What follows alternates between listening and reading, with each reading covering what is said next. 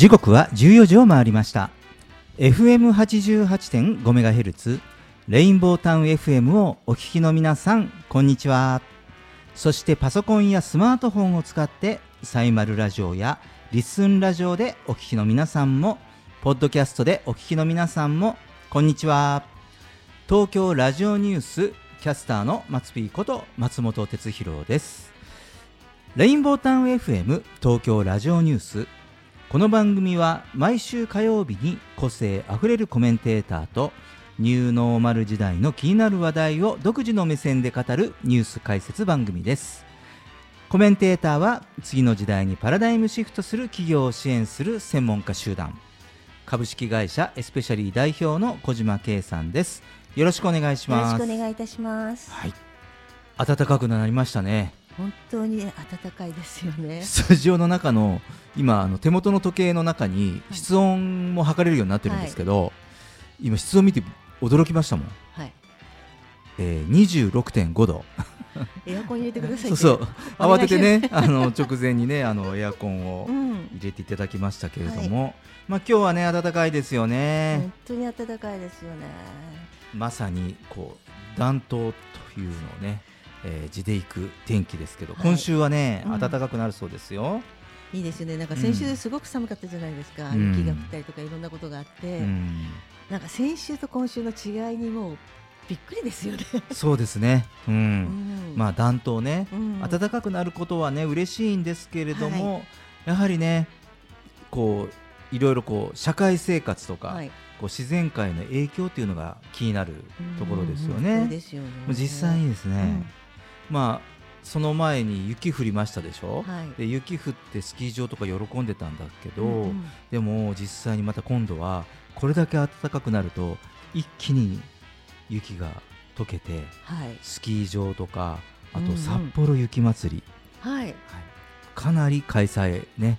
危ぶまれているというね。大変らしいです、ね、せっかくのイベントですよね、うん、まあ、こういったねこう、こう雪とかねこう冬を絡めた観光への影響っていうのも出てくるんですよね。ね。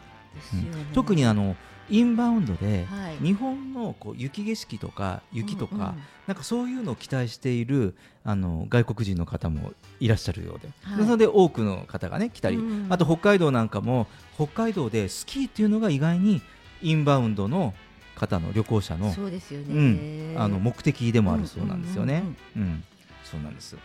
ねまあ、そういうのもあるけれども、もう一つはそれが、まあ、雪が早まるということは、えー、春が早まるので 桜。でもニュースで桜が咲きましたのニュースばっかですよね。はい、あの私の家の近くに河津桜が咲いてる、まあ、ちょっとエリアがあるんですけどもうそこは、昨日の時点で満開です、えー、もう満開。もう100%いった。だからあとは散っていくしかない。河津桜。早すぎてなんか、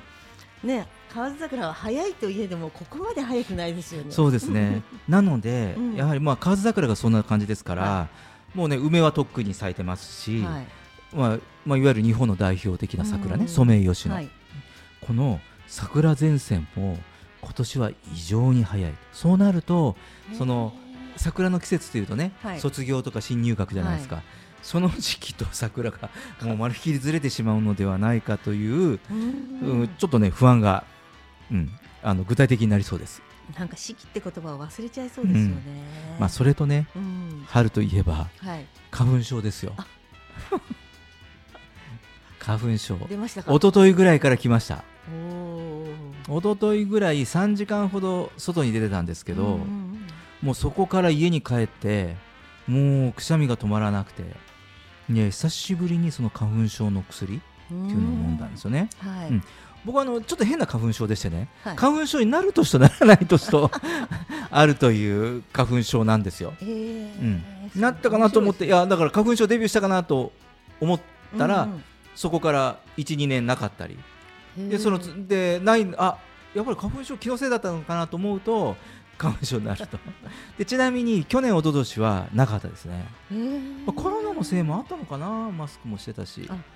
マスクを早い時期からずっとしてて、外すことができなかったから、そうですね。なので、まあ、今日は、まあね、あの自宅からスタジオまでの移動は、もうマスクを久しぶりにマスクをがっちり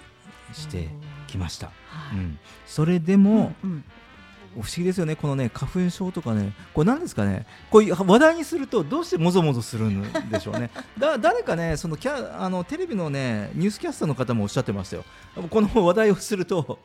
来るんですよ。もぞもぞする。もぞもぞする。面白い。そうですよね。うん。気持ちで解決できる気持ちでね、うん、ちょっと解決していこうかなと思いますけれども、うん、まあ実際にね、えー、まあ気温はね今週はまあ水曜日はもう20度を超える予想っていうことですからね、ちょっと着るものにね、はい、気をつけて、うん、あの着るものに気をつけてというのはあの最高気温は20度ぐらいまで上がるんですけど、うんうん、最低気温はね結構横ばいでまあ2度3度4、5度以下という日が毎日は最低気温は低いようなので、うんうん、そうすると結局寒暖差が15度から17度ぐらい1日の。えー、それなんか、うん、1日の間でそれだけ変わっちゃうと結構体力取られますよね。そうですね、うん、うん、なのでねとかあとまあ僕も含めてですけど、はい、あの中高年の方は あの血圧とかねあのご注意くださいね。気温差がね高いとね、はい、あのそうあの中高年の方ね血圧やられますからね。はい。あの僕も気をつけますので 皆さんもお気をつけください。はい。はい、えー、さて毎週オープニングで世の中のニューノーマルな話題をニュースピックアップとして紹介しています。今日は将来就きたい職業。小中学生で激変。という話題です、えー、学研教育総合研究所はこのほど小学生中学生を対象に将来就きたい職業についてアンケートを実施しその結果を公表しました、はい、小学生男子では人気1位の YouTuber が中学生男子ではトップ10圏外に落ちるなど人気職業の顔ぶれが激変する結果となりました。ということですね。これ毎年なんか微妙にこういう調査気になるんですよね。うん、そうですね。まあこの発表をね、番組で申し上げるのも何回か、はい、うん、まあ何度か目かですけど、うん、小学生男子確かね、はい、1位ね、YouTuber などのネット配信者、ということです。2位は警察官。うん、これ僕の子供の頃と変わってないのかなあんまり。3位その他スポーツ選手、うん、4位運転士。運転士、電車とか新幹線とか、はい、まあ、パイロットも含めですね、うんうん。うん、結構注目の職業に上がってきてるんですね。うん、で、えー、5位。エンジニアプログラマーですって。よかったですまだ希望がありましたわいいですね。はい、ね。小島さんにとってはね、はい、ね IT 企業にとっては、はい、ちょっと朗報ですよね、はい、喜ばしいエンジニアのアンケート結果です。うん。確かにね子供のプログラミングとか、うんうん、ね、あのそういう教室とか、まあ、学校でもね、少しそういう科目が今時なので増えてきている背景もあったりするんでしょうね。はい、で5位が、えー、時点で、まあ、その他スポーツ選手以外にプロサッカー選手というのが、えー、まあ、6位、まあ、5位、6位に入ってきています。はい、うん、もう大谷さんの効果、大谷選手のね効果もあるのかなと思ったけど、野球選手まだ上がってきてないですね。上がってないですね。うん、ちょっと発表遅かったのかな。さあさあ、でもね、えー、中学生になりますと、はい、これが先ほど冒頭に言った通り、1位が、はい、エンジニアプログラマー。待っていました。この意見2位が会社員。3位がプロサッカー選手で4位出てきました公務員、うん、で5位がプロ野球選手ということですね、うん、うん、だから YouTuber は落ちていっちゃった、はい。うん、でエンジニアプログラマー、はい。うん、まあ、社会が、まあまあ、AI も含め、うんうん、まあ、デジタル化っていうのが当たり前になってきている。あの生活の中にね。そうなんです、コンピューターを購入しなくても、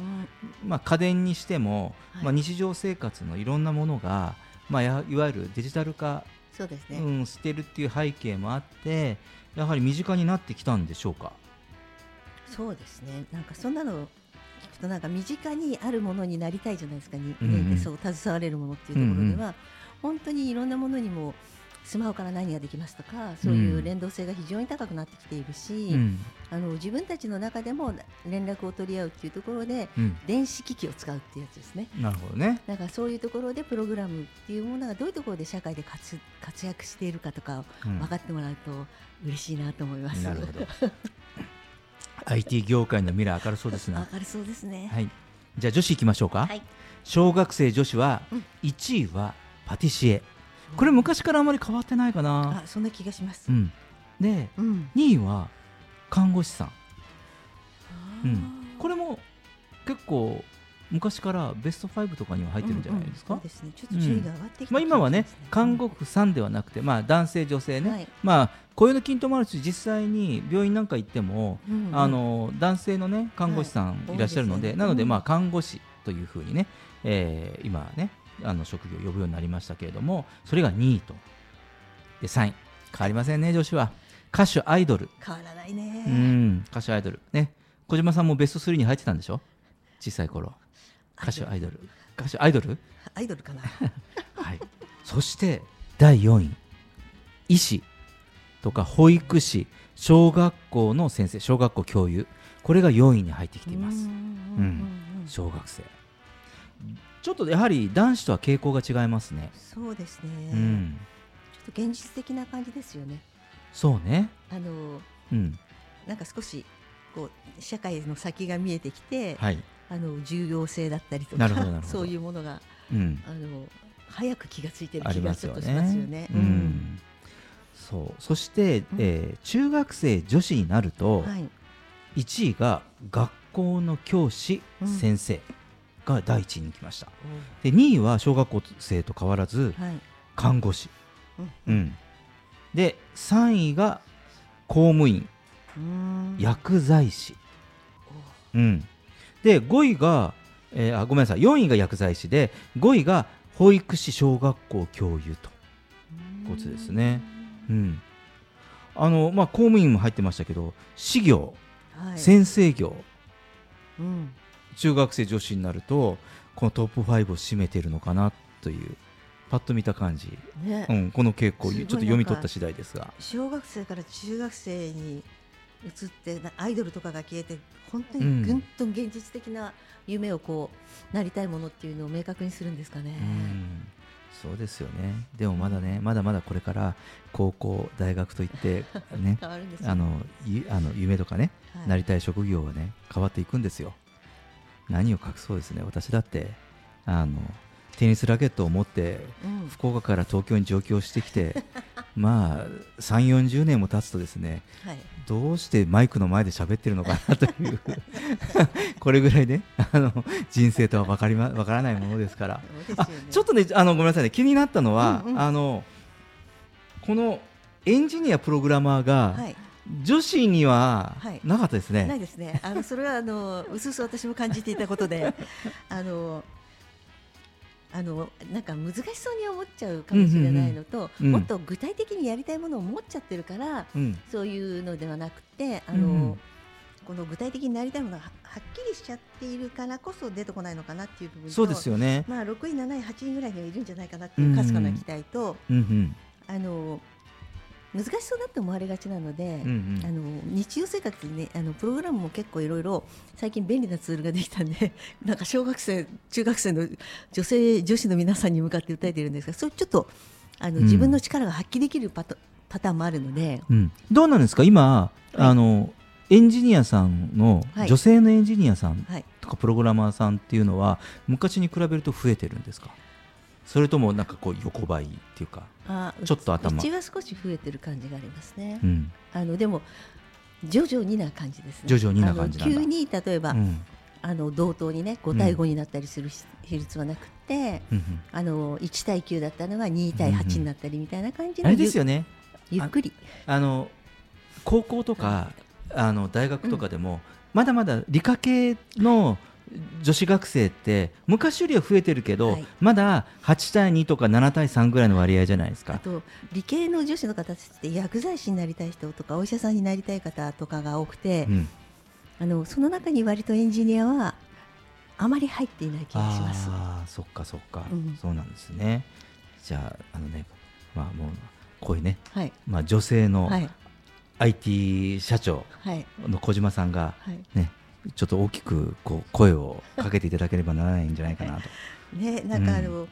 中身をね知ってもらうとすごくやりがいのある仕事で社会インフラもね割と IT で動いてたりするんで、うん、あのそういうことで一緒に社会を動かせたりするから、うん、あのなってみると面白いですよっていうのだけちょっとお伝えしておこうかな。なるほど。はい。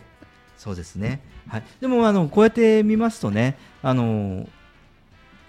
手堅いっていうかそうなんです、うん、ね、しっかりなんあのー、こう将来を手堅く考えている憧れの職業が多いのかなとい。うふうに見受けました、はい、まあ、これも、まあ、時代というか世相なんでしょうね、はい、はい、えー、以上今週のニュースピックアップでした。東京ラジオニュース。東京ラジオニュース。東京ラジオニュース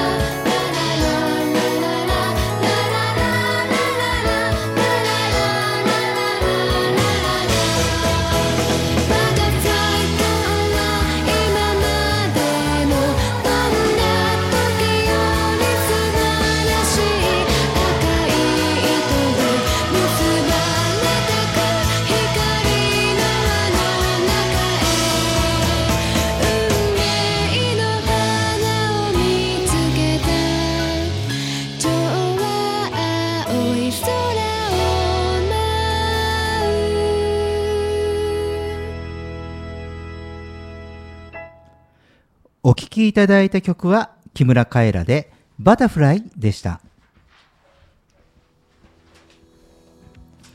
レインボータウン FM 東京ラジオニュース。今日のテーマは最近の火山噴火の事情です。コメンテーターは次の時代にパラダイムシフトする企業を支援する専門家集団。株式会社エスペシャリー代表の小島圭さんです。よろしくお願いします。よろしくお願いいたします。ねあのー、しばし、はい、火山噴火の話から離れておりましたけれども、ね、いやちょっと目を向けるとですねあの前回火山噴火の話、まあ、半月約1か月ぐらい前なのかな、うん、その時にアイスランドの話なんかをしたかなと思うんですよね。はいうん、でそのアイスランドなんですがその南西部の、えー、レイキャスネス半島で先週火山が噴火したんですね。はい、まあ、だから再噴火ですよね、はい、昨年12月以来3度目で新たな亀裂から噴き出した溶岩で水道管が破裂。政府は非常事態宣言を宣言しましたと、えー、その地元の映像からはですね、えー、地表の亀裂が推定3キロにわたって続きまして、うん。えー、朝の暗い空に立ちはだかる、まあ、噴煙を確認できるそうなんですね、うん、ですから、まあ、地震と同じような状況ですよね。で、まあ、現地の非常事態当局は声明で約2万8000人が暮らすレイキャネス半島南部で、まあ、温水管水道管が壊れ、まあ、温水不足を招いていると指摘していまして、うん、えー、住民らには電気と温水の使用を控えるように呼びかけていますということですね。はい、うんねアイスランドの噴火長いですね。長いですね。でなんか収まったと思ったらっていう感じですもんね、うん、うん、そうなんですよね。やっぱりなんか噴火ってちょっと注目しておかなきゃいけないですかね。うん。あのやはり意外に火山活動ってなんかこう持続的なもんですから、はい、あのまあいろいろね、他のニュースがこう入ってくるとこうちょっと流されてしまうというか、はい、でも日々活動してるし、どうもそのまあ、日本だけじゃなくて地球全体として例年よりは活発傾向にあるのは、はい、これは前のニュースでも申し上げた通り、うん、否めないんですよ。うん、うん、だからそのね世界の火山噴火とか、はい、だってほら台風とか台風ですよね、こうアメリカとかね、うん、南米とか。あのそういう情報って結構今言うじゃないですか海外でも、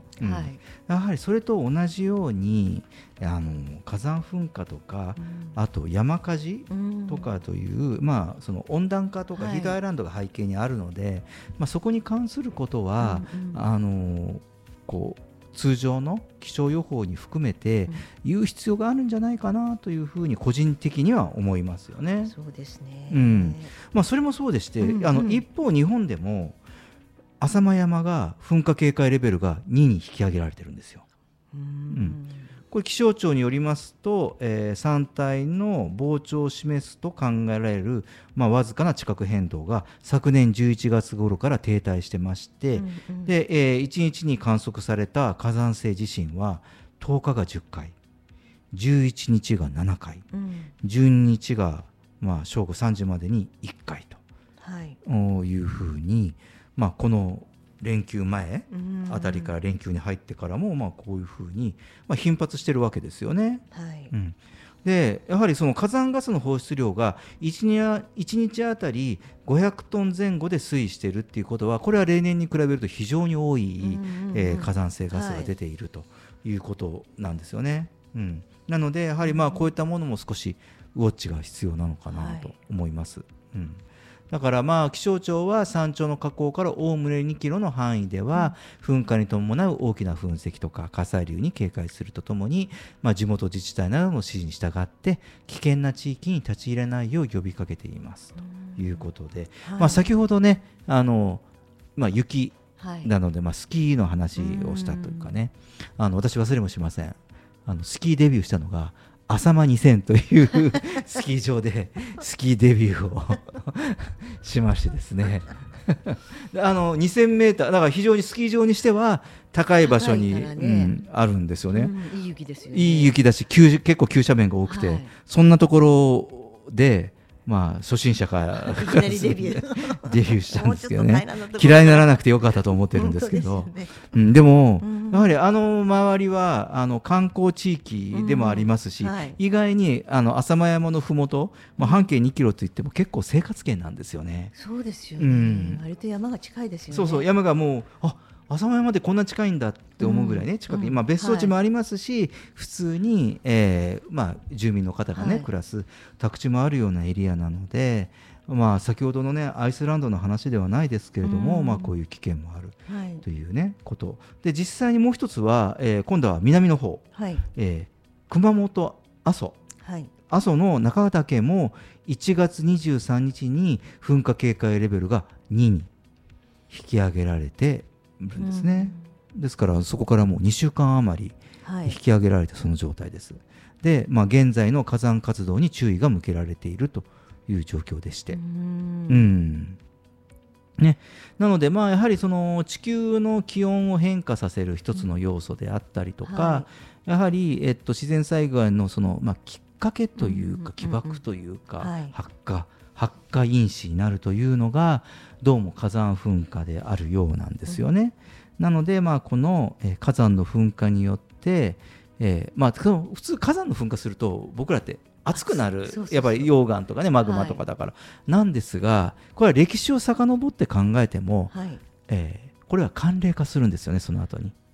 ね、不思議ですよね、うん、だって実際にあの恐竜が絶滅した時も、うん、まあ、地球がね、あの冷えた、はい、でもその前には火山噴火が起きた、ね、大規模な火山噴火があちこちで起きたっていうことですよね。で先ほどあの僕が火山火山のその浅間山の活動でも、はい、えー、火山性のそのガスがまあすごく出ていると言いましたけども、はい、このこの火山ガス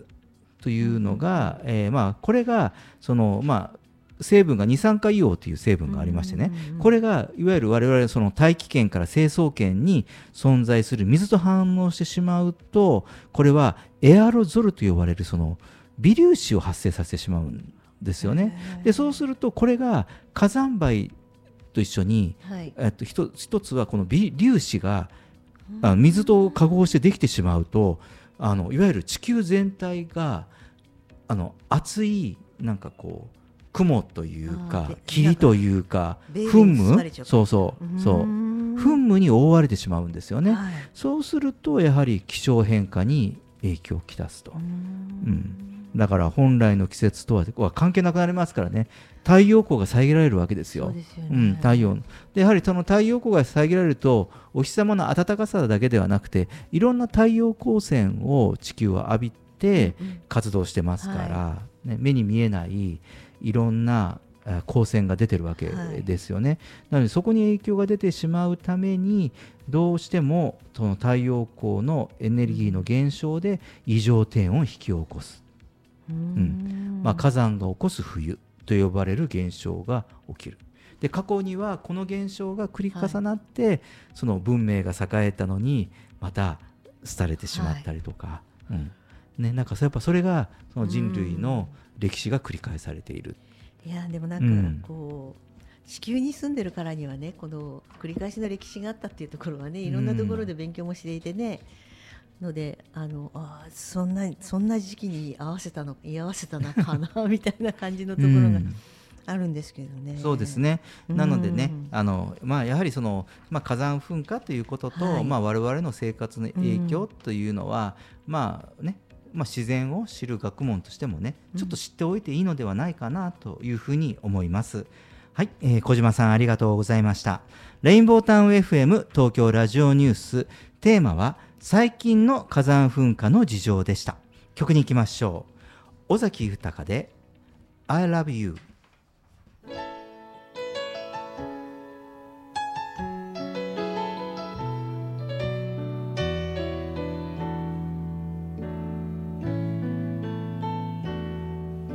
I love you. 今だけは悲しい歌。聞きたくないよ。I love you. 逃れ逃れたどり着いた。この何もかも許された恋じゃないから。二人はまるで捨て猫みたい。この部屋は落ち葉に埋もれた空き箱みたい。だからお前は子猫のような鳴き声で。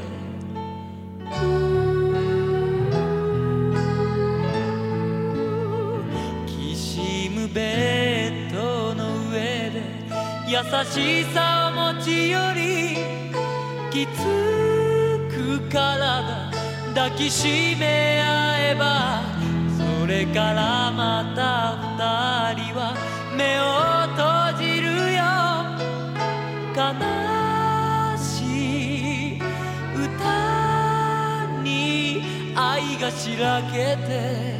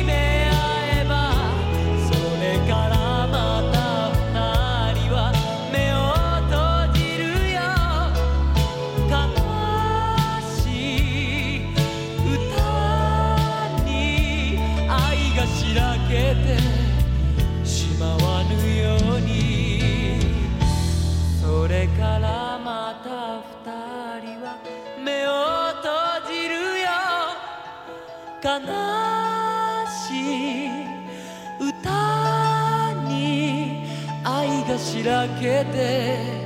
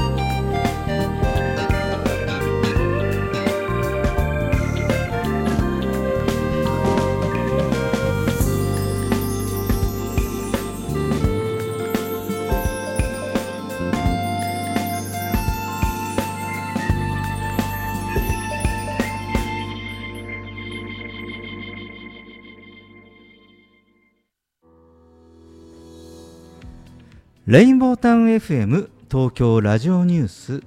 今日のテーマはお金が入る周波数。たった2つのやることです。コメンテーターは次の時代にパラダイムシフトする企業を支援する専門家集団。株式会社エスペシャリー代表の小島圭さんです。よろしくお願いします。よろしくお願いいたします。さあこれね、はい、先週話そうと思ったんですよ、はい、で先週私脳科学とラス、はい、はい、RAS の話を、これがもうあの一つのコーナーをまたいで、あまた超えてあ2つのコーナーをまたいでしまいましてですね、はい、お話できなかったものを今週お送りしようかなと思ってますが、うんあまあ、お金に対して、えーまあ、どういう周波数かなと、うんうん、まあ、周波数かなというと科学的ですが、うん、まあ、もっと平たく言うとどんな感情ですか、うん、どんな意識ですか、ということですね。うん、でこれお金に苦しんじゃうと、はい、まあ、お金がない事実お金がないとお金がないっていう事実あるかもしれませんが、はい、でもお金がないとお金がないのにないっていう意識があると、うんうん、それはないは来ちゃうんですよね。お金入ってこないんですよ。うん、うん、でなんとかお金を稼がなきゃというね、うん、まあ、そういうそのお金に対する周波数を送ってしまうと、うん、えー、まあ、稼がなきゃいけない状態がずっと永久に続いてしまうと。はいね、お金が足りたという状況にはならないという話なんですね。でつまり感情がどうにかしなきゃやばい足りないとかね、まあ、こういうエネルギーを響かせてしまうわけですね。で、まあ、反対にそのお金があるからありがたいなと頭で理解すればいいのかなと思うじゃないですか、はい、これまであのこの番組このコーナーをね、はい。はい、聞いていただいた方は、ね、じゃあお金に対してありがとうありがとうってね思いを馳せればいいのかと思うんですがこれがねこれぐらい これじゃだめなんだなっていう話ですね。えーまあ、そのお金に対して根本は、えー、低いエネルギーを響かせている。ね。うんうん、まあ、苦しむ結果になってしまう。なぜかというと頭で理解をして思うは言うんだけどでも感情として解決していないから思いとその意識と一番根本の意識として解決していないから、えー、まあ結果その、まあ、どうしてもお金にちょっと困ってしまう結果となってしまう。そうなんですよ。うん、でこれがいいいい方法があります。はいでお金に対して感謝ありがとうと頭で思うと、どうしてもそこの根本的なところの低さが解決できないし、はい、なかなか人は仙人でないですからないものはないって思ってしまうよね。しまうじゃないですか、ね、うん、だからこの行動にするといいんですって。例えば、はい、お札の向きを揃えで分けるとか、うん、これねそのおまじないじゃないんですって。だから結局、おさよく、ね、お札の向きを揃えるとか、うん、あと、えーまあ、お財布を存在に扱わずに例えばお金とかもねよく、銭洗いなんちゃらとかあるじゃないですか、はい、お金。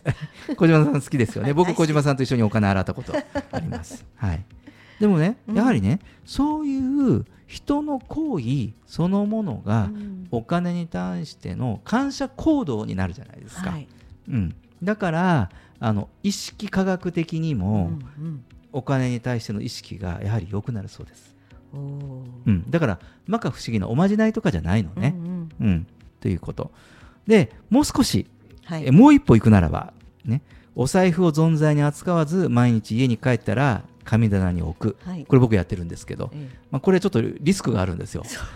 の慌てて出かけるときに神棚に置きっぱなしで忘れて出てしまうっていうそれをやったことがあったんでなかなか神棚に置けなくなりました、まあでもねそれでもね、まあ、一度ねお財布から出して、うん、まあ今日も一日ねあのあのお金、まあ、動いてくれてありがとうございましたみたいに手を合わせるとか、うん、えー、ATM とかクレジットカードを切ったときに、まあ、機械操作のあ間があるじゃないですか、はい、その間に、まあ、ちょっとこう頭を下げて、まあ、感謝の気持ちを述べると、うん、ね、あの経済を回させていただいております。とい。うような、うん、なんかねそういうその感謝行動感謝を響かせる行動っていうものをするとだから例えば今まで、ね、お金にありがとうって思ってるのにとかでもそれは行動に出てないから反対に行動にするともう簡単。あんまりその意識レベルで頑張んなくても。いいですね、うん、今日も洗いに行っちゃおうかな 手を合わせるだけとかね、はい、なんかそういうねことがそのお金に対しての感謝行動ということで、うん、ぜひおすすめの1つ目、はい。で、えー、そして、えー、2つ目の秘伝、うん、ね、これは、えー、そのまあお金を得るためには何かしら仕事したり奉仕をしたりするわけじゃないですか。はい、とかね、まあ、人によっては例えば今お仕事をしながら今時ですから副業という形でもう一つお仕事をしてみようかなっていう方もいらっしゃるかもしれません。でもなかなかそれがなんかなかなか一歩目が踏み出せなかったり、はい、立ち上がらなかったり、うまく回らなかったりするという時のこれもう本当に一つなんですけど秘伝の一つ、もうこれより他に方法はないんですが、えー、自分を生かすというこの一点だけに専念することです、うん、何をしていいか迷ったら自分を生かす方法、はい、だから人から喜ばれる自分を生かす方法が何かないかなと。だから、えー売上とか収入を上げなきゃとか、うん、1ヶ月の間にこれだけのお金が必要だからこれだけ稼がなきゃというところにエネルギーを割かないで、うん、自分を生かす。自分を生かすというねこの瞬間瞬間まあ今こことも言うんですけど、うんうんうん、その今今この瞬間瞬間の時間を大切にして、まあ、こう自分を喜びのもとで生かすということをやっていく。だから自分ができることで人から喜ばれることは何かなという、この一点だけに大変ですけどね。そのきつい時ほど専念するということ、はい。うん、でそうすると決してそのやったことから見返りがあるだけじゃなくて、そのやったことの巡り巡って運も含め、まそのやろうとしてるお仕事とは違うかもしれないけど、はい、でもあのやはりこういうその響きというか周波数が出ることで、まあ、自分の意識をこちらに置いて周波数を響かせるという量子力学的には行為なんですが、まあ、それがその家族とか同僚とか社員とかお客様とかその日にもしかしたら初めて会った方かもしれませんけど、はい、そうすることで前言ったの音差ですよ、はい、共鳴するわけですね人と人とっていうのは。いいうん、で共鳴するとそこでもしかしたら自分が意図してないことかもしれないけども、うんうんこういうこと手伝ってみてくれない、はい、とかこれやりませんか、とか、うん、あと依頼が来たり引き寄せが来ますよね。そうそうそう、うん、引き寄せが来るということ。だからなんかあの無理して何かをで決めちゃったりできないって決めないで、うん、上限決めずに自分ができることを一生懸命やってたら必ずいい結果が来ると思ってややるね、うん、でそれぐらいの気持ちの方がきっと楽でしょうし。そうそうそう、うん、あの無理して、どうしなきゃって言ってるとどうにもならないことの方が多いじゃないですか、うん、やっぱりぱい、ね、会社やってきた時にいろいろそういうのって絶対いっぱいあったので、うん、その時にあの自分ができることを一生懸命やっていれば必ず認めてくれる人が出てくるしあのそんなに大変そうだったらなんか大変そうだなと思った人がこれやればなんて声かけてくれるじゃないですか。そうですね、うん、いいですよねそういう方がね。そうなんですそうなんです。だからシンプルでしょ、うん、たったこの2つですよ、ね、お金に対する感謝行動、はい。うん、別に神社がね行くのが忙しければ、ね、家の水道でお金払ってあげてもいいじゃないですか。ね。ねあの、うん、何か一つやるといいですよね、で何かが変わったって思うと気持ちだって僕のあの知っているその量子力学のはい、あの村松先生は、うん、あのお財布をおでこに手当てて今日もありがとうって言ってそのお財布を神棚に置くそうですよ。物理学者さんがですよ。すごい。でもその物理で解明されてることだから絶対やらなきゃいけませんね。そうなんです。僕ねその話をね村松先生から聞いて、うん、あこれはやっぱりあの確信も出ましたね。ね私もちょっとおでこに当てて神棚に置いて あのなんか紙にお財布忘れないって貼ったまま。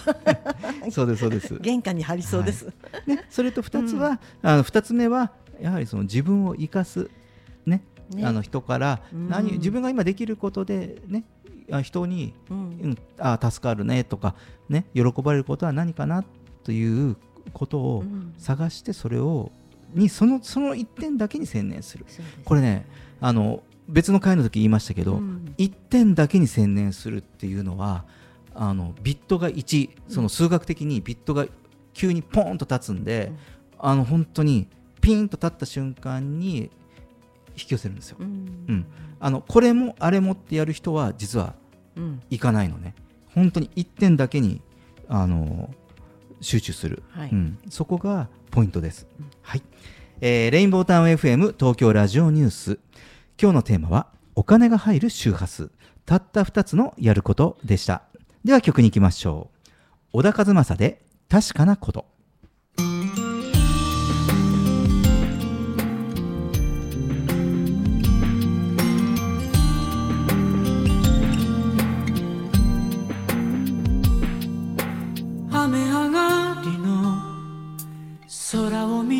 いた。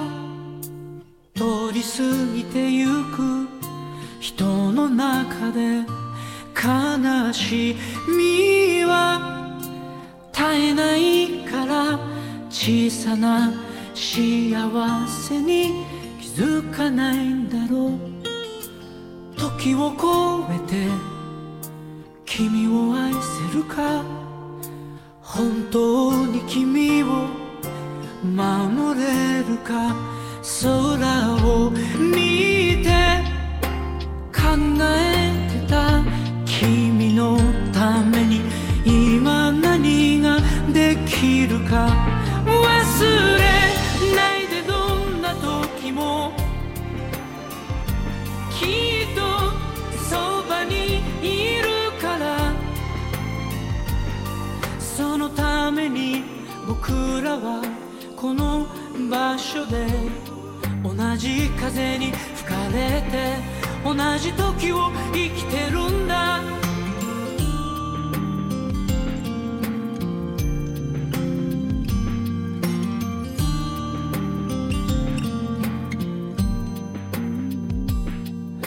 自分のこと大切にして誰かのことそっと思うみたいに切ない時一人でいないで遠く遠く離れていかないで。疑うより信じていたい。たとえ心の傷は消えなくてもなくしたもの。探しに行こう。いつかいつの日か見つかるはず。一番大切なことは。特別なことではなく。ありふれた日々の中で君を今の気持ちのままで見つめていること。君にまだ言葉にして伝えてないことがあるんだ。それはずっと。出会った日から君を愛しているということ。君は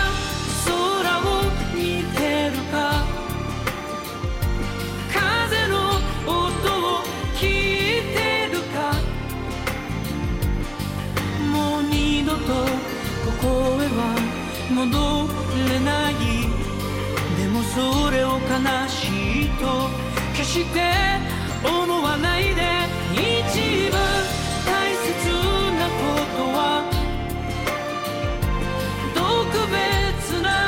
ことではなくありふれた日々の中で君を今の気持ちのままで見つめていること忘れないでどんな時もきっとそばにいるから。そのために僕らはこの場所で同じ風に吹かれて同じ時を生きてるんだ。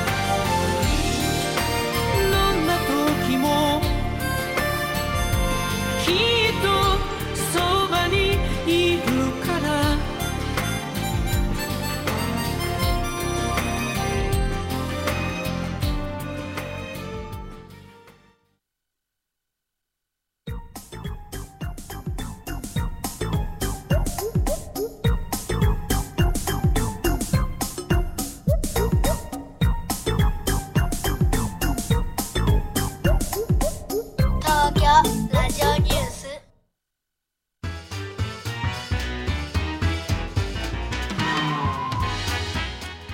エンディングです。小島さんありがとうございました、はい、ありがとうございました。今日ね最初に子どもたちの夢みたいなところがあったのでまあちょっとエンジニアがね少しは出てきたことが嬉しいなと思うんですが、うん、どの夢もね今のお金のねアンテナの立て方と同じようにこれになるぞってきっとアンテナ立てるといいんじゃないかなと思うんで、うんうん、ぜひぜひなりたいもののね実現してほしいなと思います。あとね噴火の話がありましたからねやっぱ地震でもそうなんだけど、備蓄とかねそういうのをねみんなでちょっと考えていかなきゃいけないかなっていうふうに思いました、ね。うん、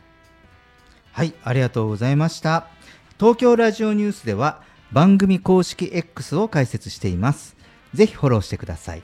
そして皆様からのご意見ご感想全国からの情報はハッシュタグ東京ラジオニュースとつぶやいてみてください。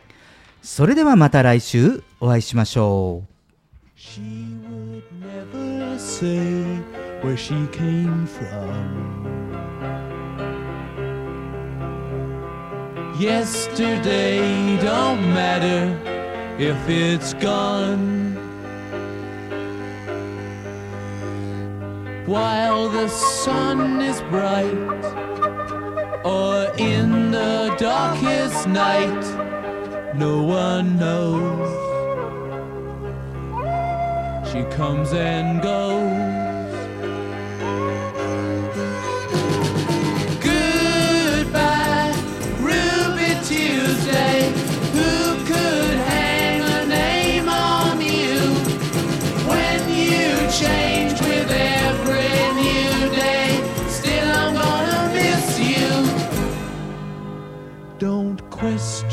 Why she needs to be so free. She'll tell you it's the only way to be. She just can't be chained to a life where nothing's gained and nothing's lost at such a cost.